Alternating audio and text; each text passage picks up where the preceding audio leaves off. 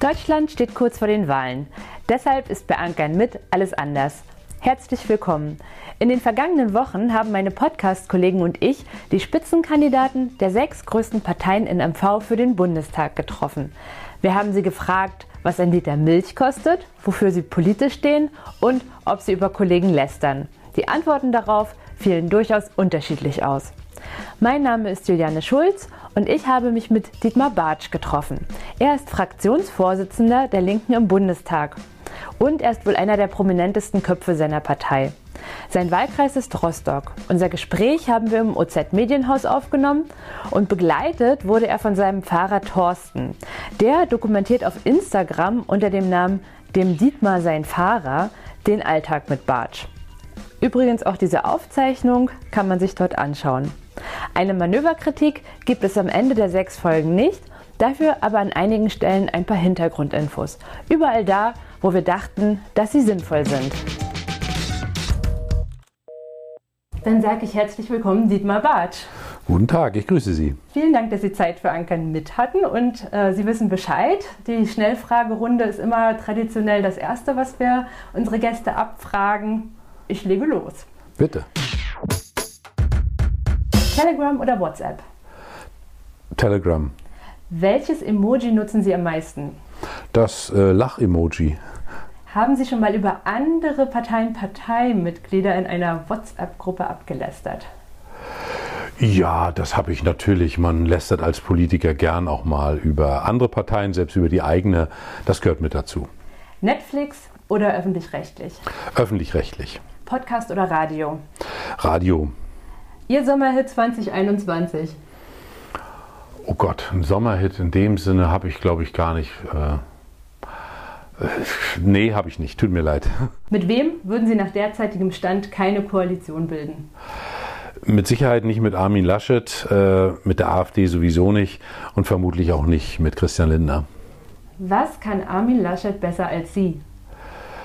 Na, Armin Laschet hat die Erfahrung, ein großes Bundesland zu regieren und das habe ich bisher in meinem Leben noch nicht gemacht.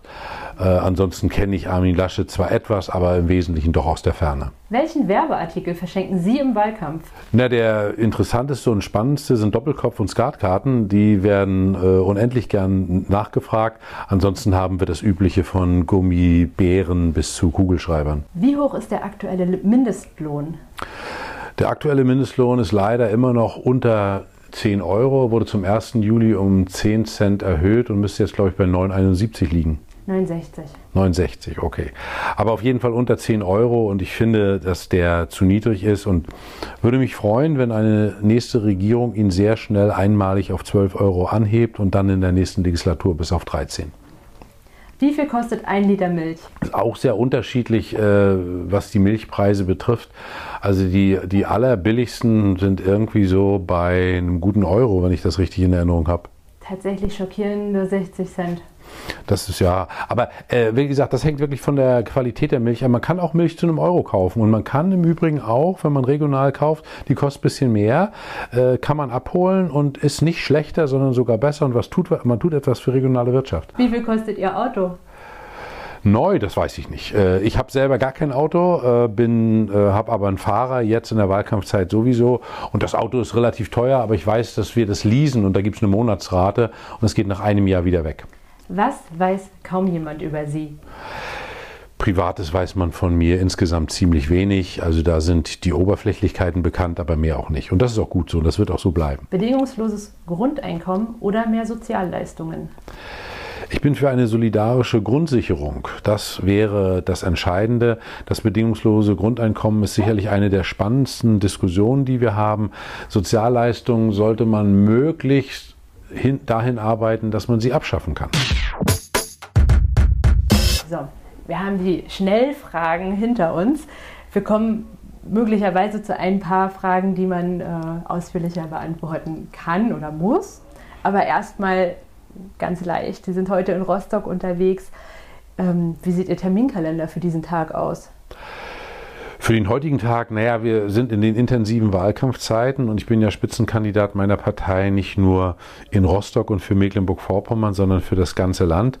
Und da beginnen die Tage aktuell spätestens immer um 8 Uhr mit einer Telefonkonferenz der Spitzenkandidaten der Parteivorsitzenden Wahlkampfleiter. Äh, heute gab es kein Radiointerview, ansonsten ist davor meist noch einmal Radio. Es gibt wahrscheinlich 10 Millionen Sender hier im Land und da findet sich immer einer. Aber das war 9 Uhr der erste Termin. Äh, jetzt muss ich überlegen, was ich dann hatte. Dann haben wir, ähm, war ich danach in meinem Büro und habe die Mappen, die ich auf den letzten Autofahrten, war am Wochenende ja hier oben in Kühlungsborn zum Wahlauftakt, die bei meiner Sekretärin mit ein paar Bemerkungen abgegeben. Äh, dann hatte ich heute Mittag eine Pressekonferenz mit meiner Mitspitzenkandidatin Janine Wissler im Kalibknechthaus. Und dann habe ich heute Abend äh, hier bei der Ostsee-Zeitung eine Diskussion mit Christian Lindner, sicherlich sehr spannend. Muss dann aber wieder zurück, weil morgen 8 Uhr als erstes eine Telefonkonferenz und dann äh, das ist, meine Tage sind jetzt ausgeplant bis zum 26.09. Der letzte Termin wird dann sein hier in Rostock wieder. Das ist dann das Heimspiel des FC Hansa gegen Schalke. Und an dem Tag, das weiß ich aus dem Kopf, habe ich noch die Abschlussveranstaltung in Potsdam und davor in Cottbus. Also durchgestylt und zwar von Rügen bis zum Bodensee. So, und jetzt haben Sie einen wichtigen Termin vergessen, nämlich heute 18 Uhr. Ja, da haben Sie recht, äh, aber das sind so die Dinge, über die man nicht so breit öffentlich redet. Sie haben völlig recht. Äh, wir hatten gestern ja ein Briefing der Kanzlerin zur aktuellen Lage in Afghanistan, die ja eine katastrophale ist und wo äh, sowohl deutsche Staatsbürger als auch Ortskräfte, auch viele andere äh, gerade auch viele Menschenrechtsaktivisten, Frauenrechtlerinnen in total dramatischer Situation sind. Und die Kanzlerin informiert um 18 Uhr die Fraktionsvorsitzenden über den Stand, weil ich habe gestern das äh, deutlich kritisiert, dass wir doch äh, schnellere Informationen zumindest brauchen, äh, was konkret passiert, wie wir helfen können und was in einer so desaströsen Lage für die Menschen dort getan wird, jenseits aller politischen Bewertungen. Ähm, was sagen Sie den Menschen, die Sie jetzt treffen? Aktuell treffen Sie ja auch ganz normal Wähler. Sie haben ja nicht nur Spitzenpolitiker, mit ja, denen Sie sich austauschen. Was sagen Sie diesen Menschen, die gerade schockiert sind über die Entwicklung in Afghanistan? Also im Wahlkampf treffe ich natürlich unendlich viele Wähler und das ist ja auch gut so. Das ist ja auch der Vorteil des Wahlkampfes und für uns ist es ein großer Segen, dass die Pandemie jetzt nicht mehr in dieser extremen Form ist und man wirklich den Kontakt mit den Menschen hat.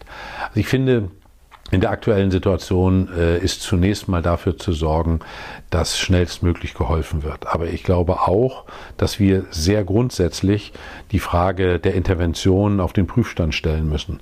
Weil wir sehen ja nach fast 20 Jahren, deutschen Soldaten in Afghanistan, der internationalen Gemeinschaft in Afghanistan, sehen wir jetzt das Ergebnis. Die Taliban kommen zurück, wie sie damals da waren. Wir haben insgesamt eine Billion die Staatengemeinschaft dort aufgewandt. Deutschland allein knapp 13 Milliarden Euro. Es gibt 4000, nee, 3600 knapp tote Soldaten der Bündnispartner. Es gibt Zehntausende tote Zivilisten, 59 tote Bundeswehrsoldaten und dann dieses Desaster. Äh, wir müssen darüber nachdenken, ob diese Art der Intervention überhaupt eine Möglichkeit ist. Denn ob man nach Libyen schaut, in den Irak schaut, das ist der falsche Weg. Und die deutschen Soldaten haben letztlich dort viele ehrlichen Herzens Dienst gemacht. Aber mich würde schon interessieren, wie dann Frau Kram-Karrenbauer oder Herr Maas den Hinterbliebenen der Opfer oder den vielen traumatisierten Soldaten wirklich in die Augen blicken wollen. Denn wir haben eine Parlamentsarmee und wir im Deutschen Bundestag haben sie dorthin geschickt, obwohl meine Fraktion gegen diese Entsendung immer war und immer dafür plädiert hat, einen geordneten Rückzug aus Afghanistan hinzubekommen. Das Thema Afghanistan ist natürlich zu komplex, um es hier ausreichend einzuordnen.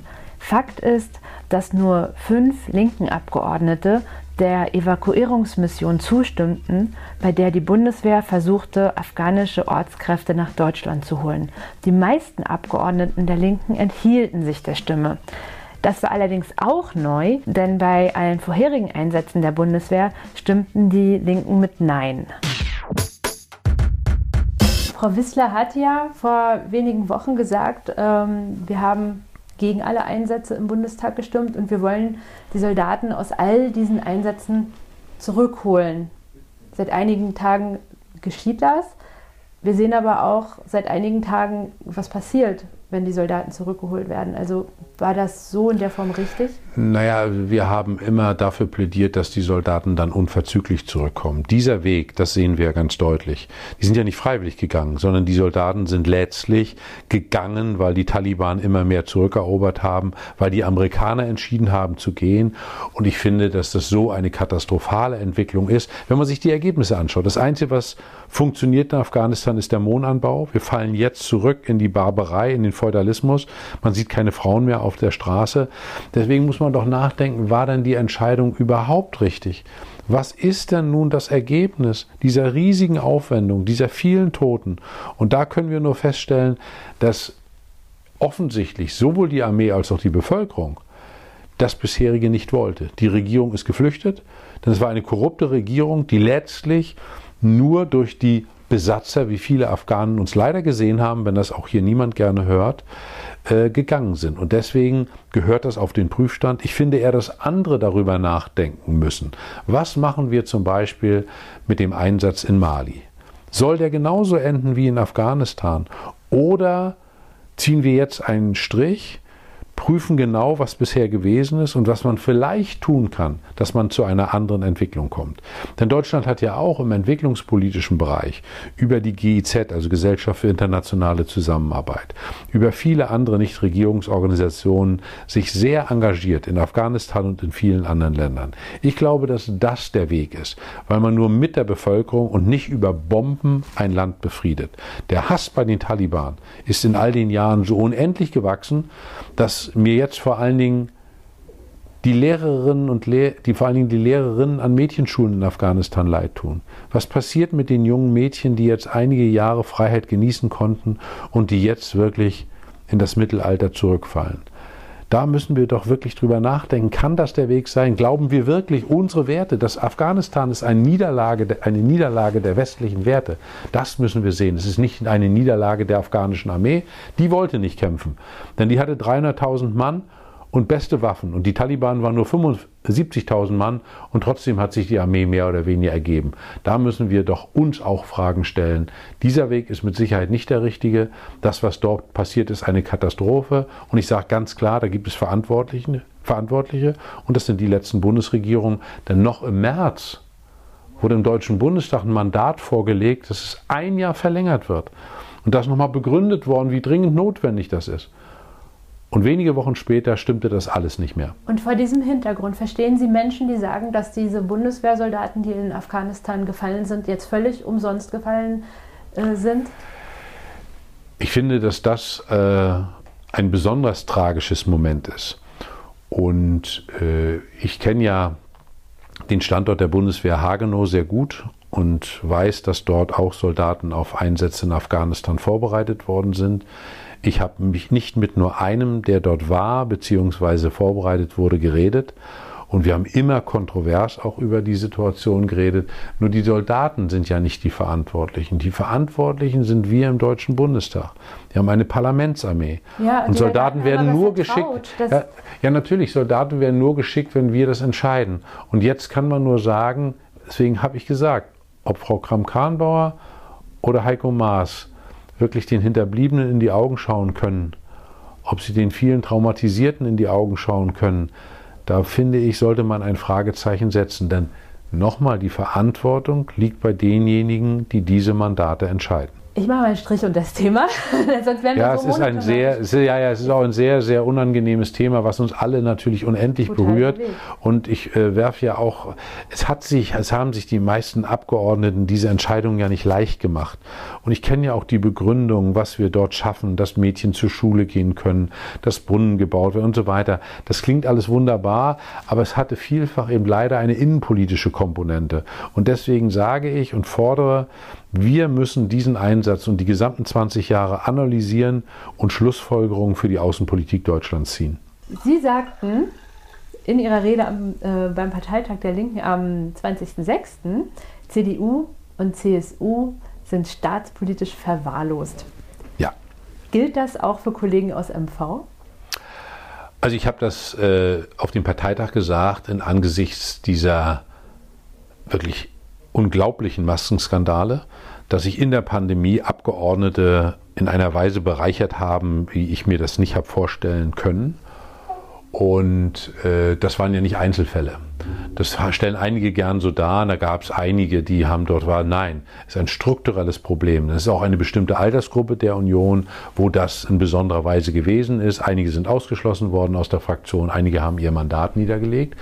Und was Mecklenburg-Vorpommern betrifft, äh, kann ich schlicht nur konstatieren, Wissen Sie, Frau Strenz, die ja verstorben ist, und ich kannte sie und über Verstorbene redet man nicht schlecht, aber sie war halt in der Aserbaidschan-Affäre tief verstrickt. Es ist nachgewiesen und die Staatsanwaltschaft hat das nachgewiesen, dass sie Geld erhalten hat.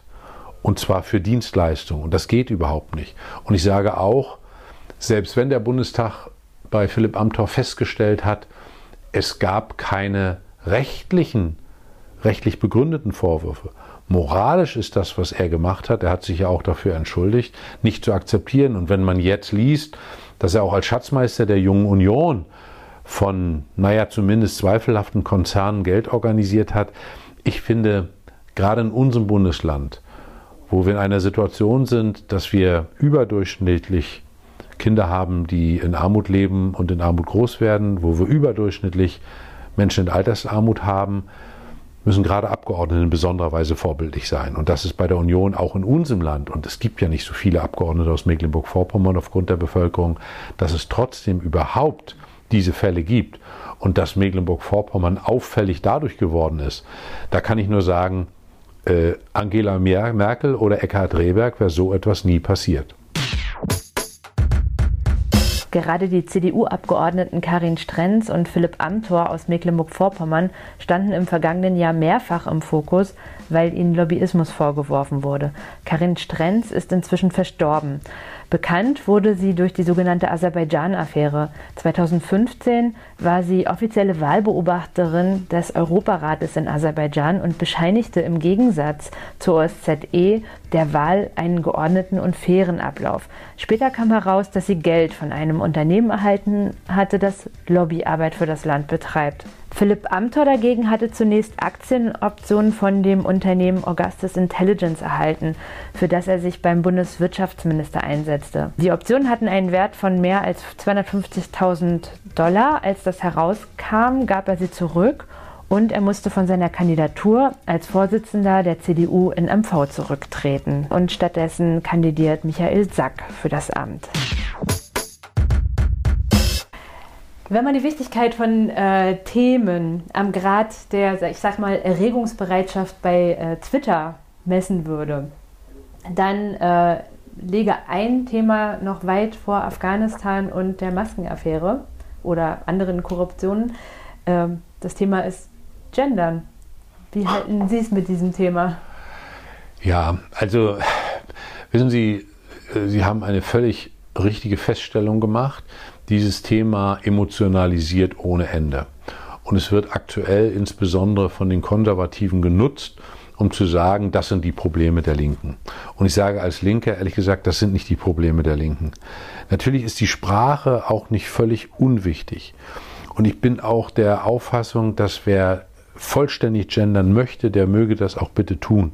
Und auch ich gebe mir dort Mühe, die Sprache nicht nur modern, sondern geschlechtergerecht zu gestalten. Aber dass man nun äh, jedes Mal einen Absatz machen muss und ähnliches, das ist alles interessant. Aber ich glaube, äh, diese Diskussion hat das Potenzial von den eigentlichen Problemen, die wir haben, dass nämlich Frauen in unserer Gesellschaft bei gleicher Arbeitsleistung immer noch schlechter bezahlt werden, ablenkt. Und dafür will ich werben, dass wir in Deutschland endlich in eine Situation kommen, dass bei gleicher Arbeitsleistung zwischen Männern und Frauen, zwischen Ost und West, bei Renten die Lebensleistung überall gleich bewertet wird. Das ist der eigentliche Punkt. Und äh, da kann diese Sprachdebatte nur ablenken. Und ich sage das jetzt mal aus meinem vorpommerschen Dorf, ehrlich gesagt, da gucken mich die Leute vielfach nur schräg an und sagen, sag mal, kannst du auch ordentlich reden. Das ist so und ich nehme das zur Kenntnis, ich werbe dafür und das wird zwei Generationen nach mir ganz anders sein.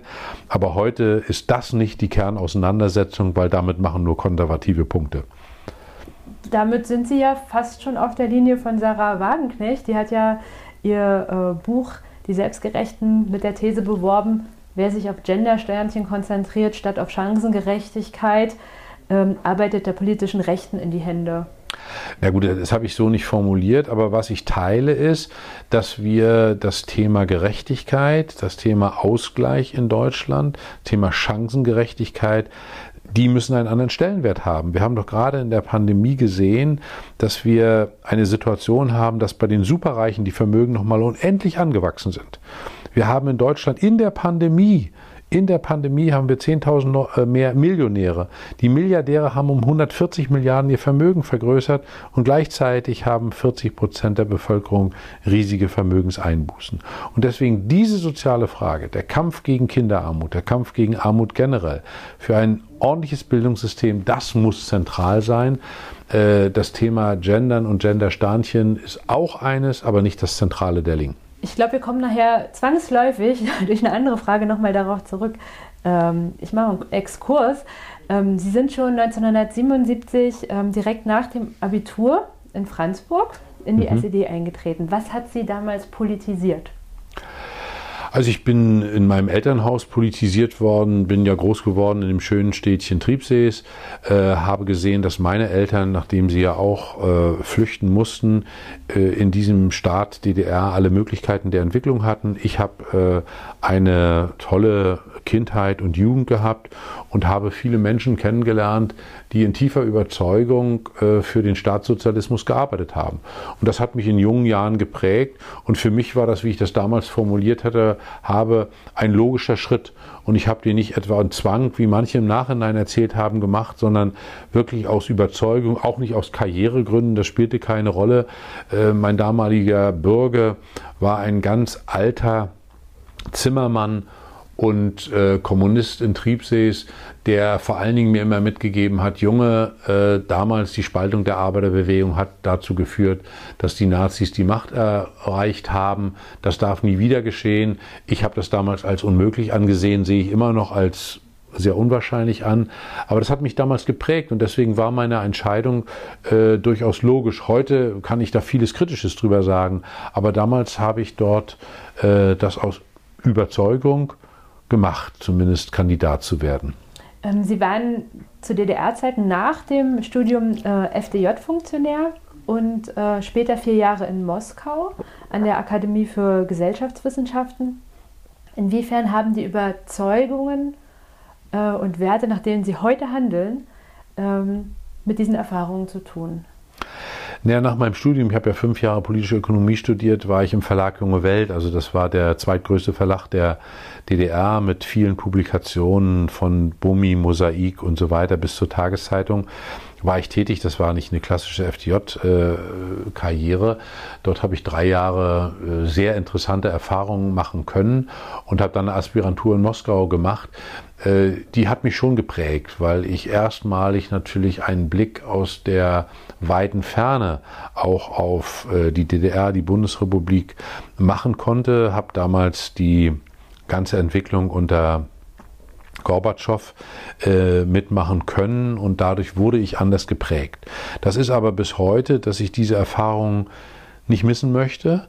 So die Erfahrung äh, drei Jahre dort, äh, ja, wenn auch äh, ein Stück weit privilegiert, aber drei Jahre in Moskau äh, gelebt zu haben, Erfahrung gemacht zu haben mit einem ganz anderen Land, mit einer anderen Kultur und da im Übrigen auch sehr, sehr viel über Russland gelernt habe. Ähm, das hat ein Stück weit mein Leben geprägt, ja. Also würden Sie nicht sagen, es sind so klassische DDR-Werte, die Sie vertreten, sondern tatsächlich. Nein, also ehrlich gesagt, zur DDR habe ich äh, also erstens habe ich in der DDR eine glückliche Kindheit verlebt durch meine Eltern, äh, hatte eine Schulzeit hier im Norden und äh, bis zum Abitur und dann auch Studium. Das war alles mehr oder weniger äh, eine glückliche Zeit. Äh, trotzdem habe ich einen sehr kritischen Blick auf die DDR und würde immer sagen, um Gottes Willen niemals ein Zurück dahin. Dass die DDR ist letztlich an ihren ökonomischen Defiziten gescheitert und auch an der Einschränkung von Freiheit. Also wenn immer uns unterstellt wird, wir wollten dahin zurück, ist das ja völlig absurd. Das will niemand. trotzdem bleibt ja auch, dass man dort versuchen sollte, eine möglichst sachliche Bewertung hinzubekommen. Äh, einer ihrer Slogan im aktuellen Wahlkampf lautet, dem Osten eine Stimme geben. Ja. Warum braucht der Osten eine Stimme? Der Osten ist auch heute noch über 30 Jahre nach der deutschen Einheit an vielen Stellen benachteiligt. Wir haben die Situation, dass im Osten acht Stunden länger gearbeitet wird und dafür bekommen die Leute bei gleicher Arbeitsleistung 6000 Euro weniger. Und das ist inakzeptabel. Ich möchte, dass gleicher Lohn für gleiche Arbeit überall gilt. Wir haben zweitens eine Situation, dass die Lebensleistungen in Form der Rente nicht anerkannt werden. Frau Merkel hatte 2005 gesagt, in der nächsten Legislatur wird das geschafft, also bis 2009. Ist bis heute nicht der Fall. Muss dringend realisiert werden. Und wir haben weiterhin eine Unterrepräsentanz von Ostdeutschen in Führungspositionen. Es gibt heute keine einzige Ministerin und keinen einzigen Minister aus den neuen Ländern. Das ist die reale Situation. Nicht einen einzigen. Ich meine, aus dem Saarland gibt es, glaube ich, drei oder vier. Kram-Karrenbauer, Altmaier, Maas, also drei gibt es, ich weiß das ja. Ähm, ich finde, das ist ein Zustand, der so nicht geht. Und ich kann mir die Rektoren an Universitäten anschauen. Ich kann mir die Richter an obersten Gerichten anschauen. Ich kann mir im Übrigen auch die Chefredakteure von Zeitungen anschauen. Überall gibt es eine geringe Repräsentanz der Ostdeutschen. Und ich sage auch bei den Spitzenkandidaten, mein Armin Laschet ist aus Aachen, weiter westlich geht nicht. Olaf Scholz ist aus dem Westen, Annalena Baerbock ist aus dem Westen. Ich bin ein Ostdeutscher, der ein Angebot macht und ich bin da auch, äh, wissen Sie, äh, ich will überhaupt nicht diese Trennung Ost-West. Und meine Kinder und meine Enkel leben dort in einer anderen Welt. Aber ich will mich dafür einsetzen, dass dieses diese Ungerechtigkeit unter den Tisch gekehrt wird. Die muss offen ausgesprochen werden und wir sind selbstbewusst genug als Ostdeutsche auch darum zu kämpfen, dass endlich gleicher Lohn für gleiche Arbeit überall gilt. Teilen Sie die Ansicht ähm, von Herrn Wanderwitz, der neulich ähm, die Feststellung tätigte, dass die Demokratie im Osten nicht angekommen sei? Äh, ich teile diese Ansicht ausdrücklich nicht. Äh, ich weiß ja, dass er damit meint, dass im Osten überdurchschnittlich AfD gewählt wird, aber ähm, auch die Wahl der AfD ist ein Ergebnis von Politik. Und das äh, gibt viele Menschen, die sind auch wieder gewinnbar. Das ist Aufgabe aller demokratischen Parteien, auch der Linken. Und natürlich haben wir auch eine Verantwortung, dass Protest gegen aktuelle Politik auch bei uns anlandet. Das ist natürlich für uns schwerer geworden, gerade wo wir aktuell vielfach in Verantwortung sind.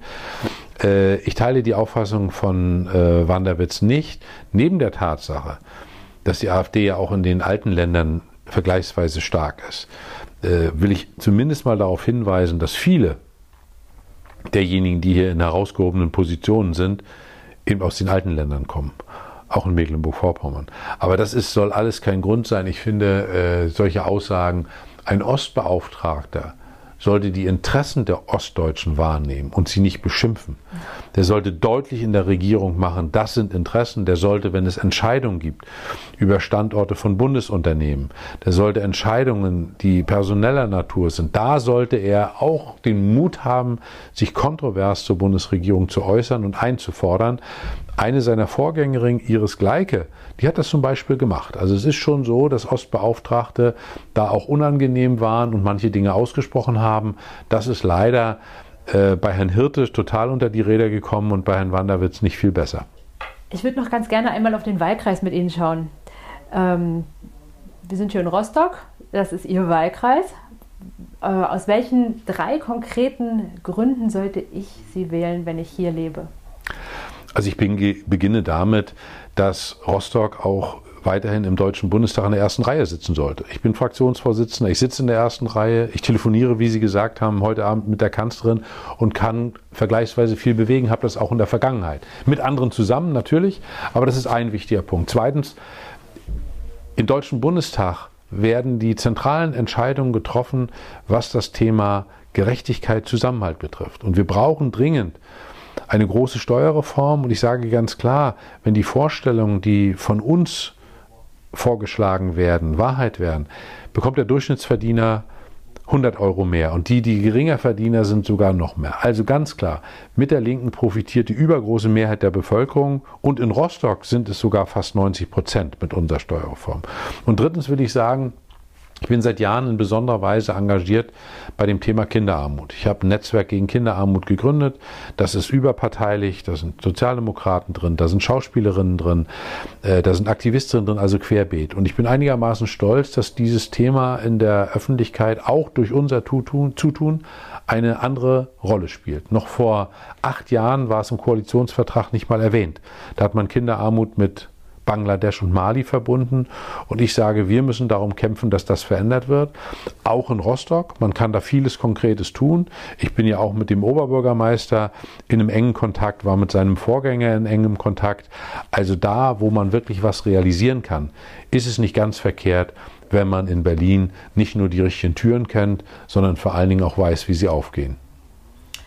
Ähm, merkwürdigerweise äh, gibt es dennoch Leute, die wir hören das hier immer wieder von unseren Lesern, sagen, sie wissen gar nicht, ob sie es sich leisten können, wenn sie in Rostock, Dirko beispielsweise leben, die Linken ähm, zu wählen. Und auch da, ich komme jetzt einfach nochmal auf Ihre Kollegin Frau Wagenknecht zurück, äh, meinte sie, dass die Linke in Deutschland eben stärker zur Partei der besser gebildeten und besser Verdienenden geworden ist. Was sagen Sie zu solchen?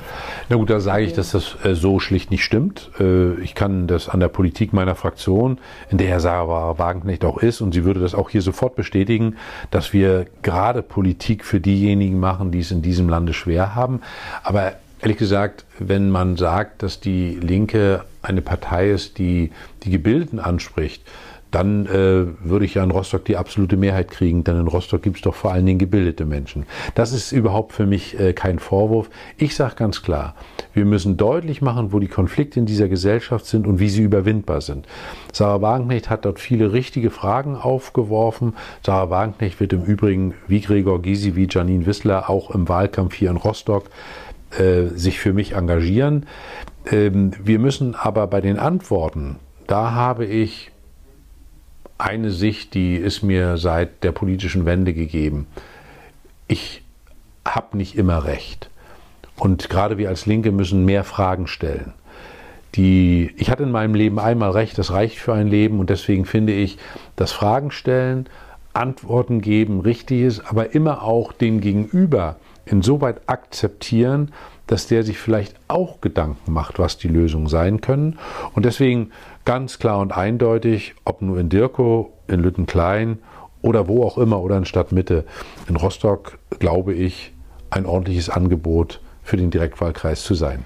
Ich vermute, dass ähm, sich das mit einem anderen Zitat, äh, also oder dass, dass diese Idee, dieser Gedanke mit einem anderen Zitat zusammenfällt, ähm, wo sie ja sagte, dass ähm, sowohl bei äh, Migration als auch bei der ähm, Klimapolitik, dass das etwas ist, was eben die besser verdienenden, besser gebildeten ähm, anspricht. Und ähm, weiß nicht, treten Sie da eher auf die Bremse bei diesen Themen? Nein, ich trete da nicht auf die Bremse.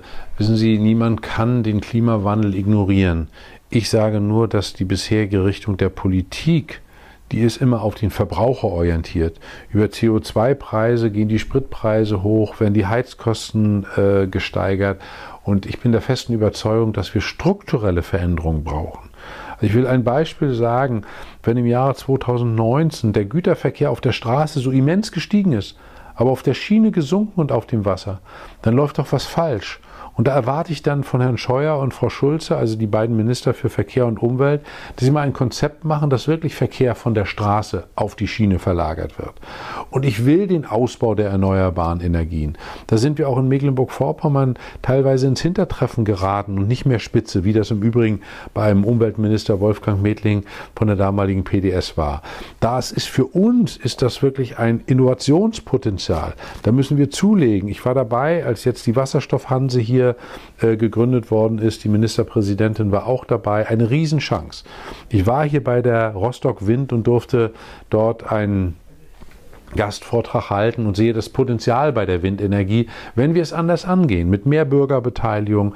Aber das ist eigentlich die Chance und deswegen äh, ganz klar und eindeutig, äh, auch für die Linke ist der Klimawandel selbstverständlich ein Thema und wir haben ganz ehrgeizige Ziele. Ich glaube, alles andere wäre auch unverantwortlich zu sagen, es geht uns nichts an.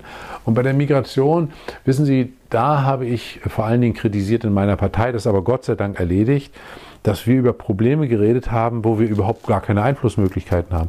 Wir haben doch weder 2015 noch 2014 noch all die Jahre entschieden. Das haben andere.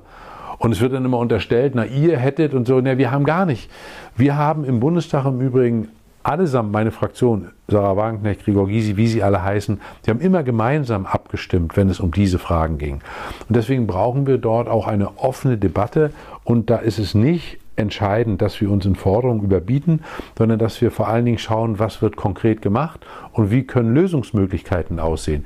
Ich habe immer dafür plädiert, bei der Migration klar zu sagen, linke Position ist nicht, je mehr herkommt, desto besser, sondern linke Position ist, dass jedes Kind, wo es geboren wird, seine Fähigkeiten und Fertigkeiten entfalten kann und man dann die Freiheit hat auszuwählen. Das ist linke Position. Und jetzt sehen wir, dass die Menschen, dass Flucht und Vertreibung auf dieser Erde in Größenordnung stattfinden, wo wir eine Verantwortung als Deutschland haben. Mit Waffenexporten in aller Welt, mit Soldaten in aller Welt. Wir tragen leider dazu bei, sowohl was den Klimawandel betrifft, als auch was das Thema Flucht und Migration betrifft. Und deswegen erwarte ich dort, dass es wirklich einen Wechsel in der Politik gibt. Wenn wir so weitermachen, dann kommen wir in schwerwiegende Probleme und das kann niemand wollen. Ich, ich, ich, ich werfe mal ein, äh, ein Stichwort kurz rein. Sie kennen die, die Hufeisentheorie. Ja. Äh, wenn Sie damit konfrontiert werden, nämlich dass äh, sich in diesem Hufeisen, an den Enden des Hufeisens die Positionen von A, äh, AfD und Linke wieder annähern. Ähm, was sagen Sie über diese Idee?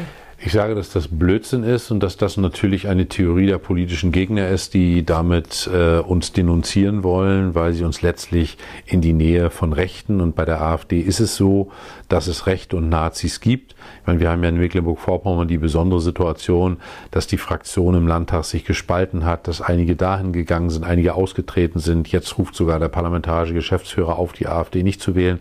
Das ist schon eine Chaostruppe, die wenig hingekriegt hat. Im Bundestag sind zehn Leute aus der Fraktion Fraktion gegangen, alle mit dem Vorwurf, na, das ist ein rechtsradikaler Haufen.